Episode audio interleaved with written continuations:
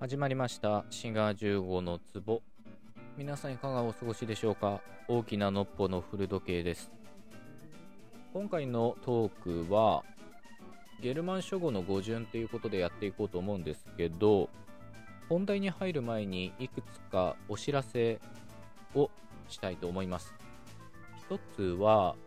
ラジオトークの公式ノートっていう何て言うんですかねブログ的なものに取り上げていただきました。まあインタビューを受けてそれが記事になってるんですね。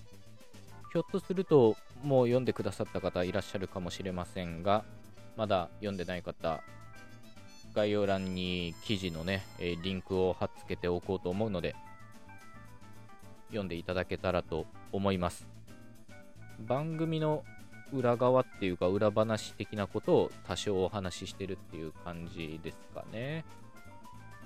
で2つ目のお知らせはこれもラジオトークなんですけどレイさんっていう方のやってらっしゃるね、えー、番組にお邪魔してコラボしました。全部で3つエピソードが上がってるので、まあ、こちらもね、えー、興味のある方ぜひ聞いていただけたらと思います、まあ、僕自身がねなかなかコラボっていうのをやるわけではないので、まあ、珍しいといえば珍しいんですけど、まあ、レイさんの番組もね、えー、面白いのでぜひそちらも覗いてみていただけたらと思います。そんなもんですかね。で今日の本題はゲルマン諸語の語順。ゲルマン諸語っていうのはまあ何て言うんですかね言語の集まりでまあ、ヨーロッパの北の方で話されてる言語と言っていいんじゃないかなと思います。北西部って言えばいいですかね。代表的なのは英語です。で、英語の他にもドイツ語、オランダ語、あとはアイスランド語、それと北欧のノルウェー、スウェーデンとかデンマークとか、まあ、こういった言語がゲルマン諸語に属す言語です。これらの言語は姉妹言語で系統関係のある言語なんですよね。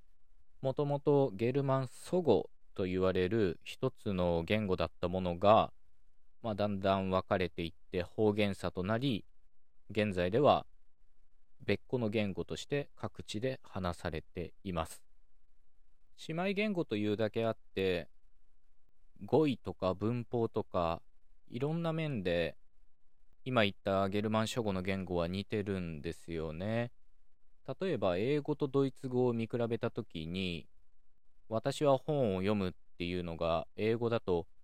I read the book ですよね。で、これがドイツ語だと Ich lese das Buch っていう風になって I は Ich、read が lese、that が das、book が buch に対応するっていう風に発音の上でも非常に似通ってるし、まあ、語順もそのままなんですよね。I read the book. Ich lese das Buch. では、ゲルマン諸語の語順は、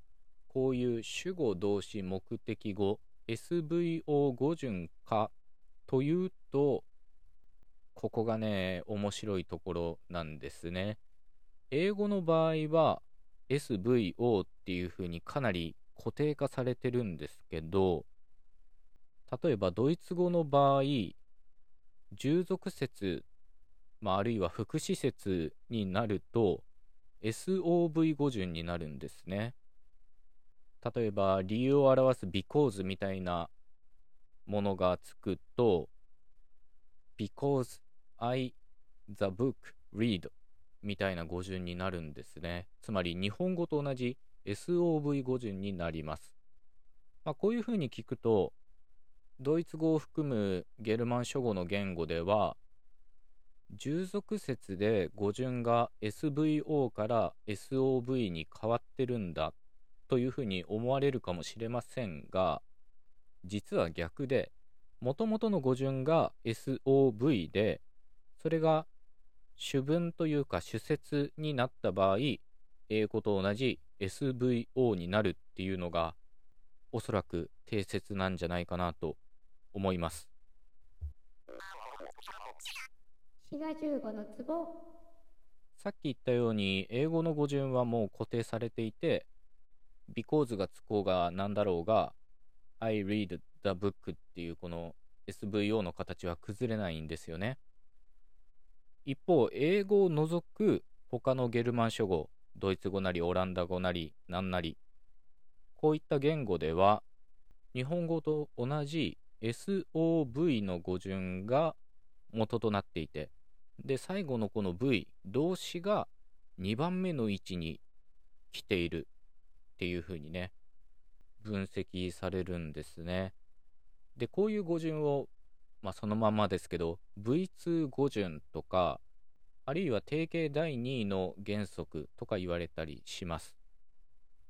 それで移動した動詞の前の位置つまり文の最初の位置1番目の位置っていうのは話題の位置っていう風に決まってるんですね。なのでその本は私が読んだみたいな場合は The book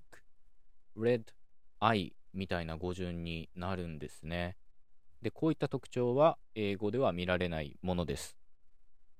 英語の場合は動詞の前の位置っていうのは主語しか来れないしかつ主題しか来れないんですね。一方英語を除くゲルマン諸語なんかでは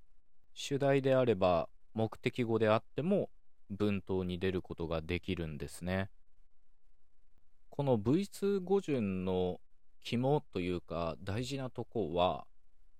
定型動詞が2番目に来るということで動詞句が2番目に来るっていうことではないんですね。どういうことかというと例えば英語のマストにあたるような助動詞がある場合は助動詞が2番目に来てその後に来る本動詞っていうか具体的な意味を表す動詞は文末に出るんですね。だから英語で I must read the book っていうところをこれを他のゲルマン諸語で言うとなると I must the book read みたいな言い方になるんですね。同じことは現在完了とかあるいは受動体についても言えて I have read this book と英語で言うところをドイツ語なんかでは I have the book read みたいな言い方になるし受動体の The book is read by the student みたいな英語は The book is by the student read みたいな語順になるんですね。こういうふうに英語を除くゲールマン諸語では定型動詞つまり主語と一致したり時制を表したりする動詞が2番目に出てきてその動詞の前の1番目の位置は主題の位置であるというような特徴があるんですね。のこういう V2 語順定型第2位の語順は英語を基準として考えると不思議に思われるかもしれませんけど本当は逆でゲルマン諸語ではそういう定型動詞が2番目に出てくるっていうのがある意味普通で英語みたいに SVO で固定されてるとか助動詞と本動詞がくっついとかなきゃいけないみたいなのはゲルマン諸語の中では異質なんですね。英語って結構スタンダードな言語って思われてるかもしれませんけどこういうふうに結構ね変わってるんですよね。まあ、そのことだけでも今日はね、伝わればいいかなと思います。というわけで最後まで聞いてくださってありがとうございました。また次回のトークでお会いいたしましょう。お相手はシガー15でした。またね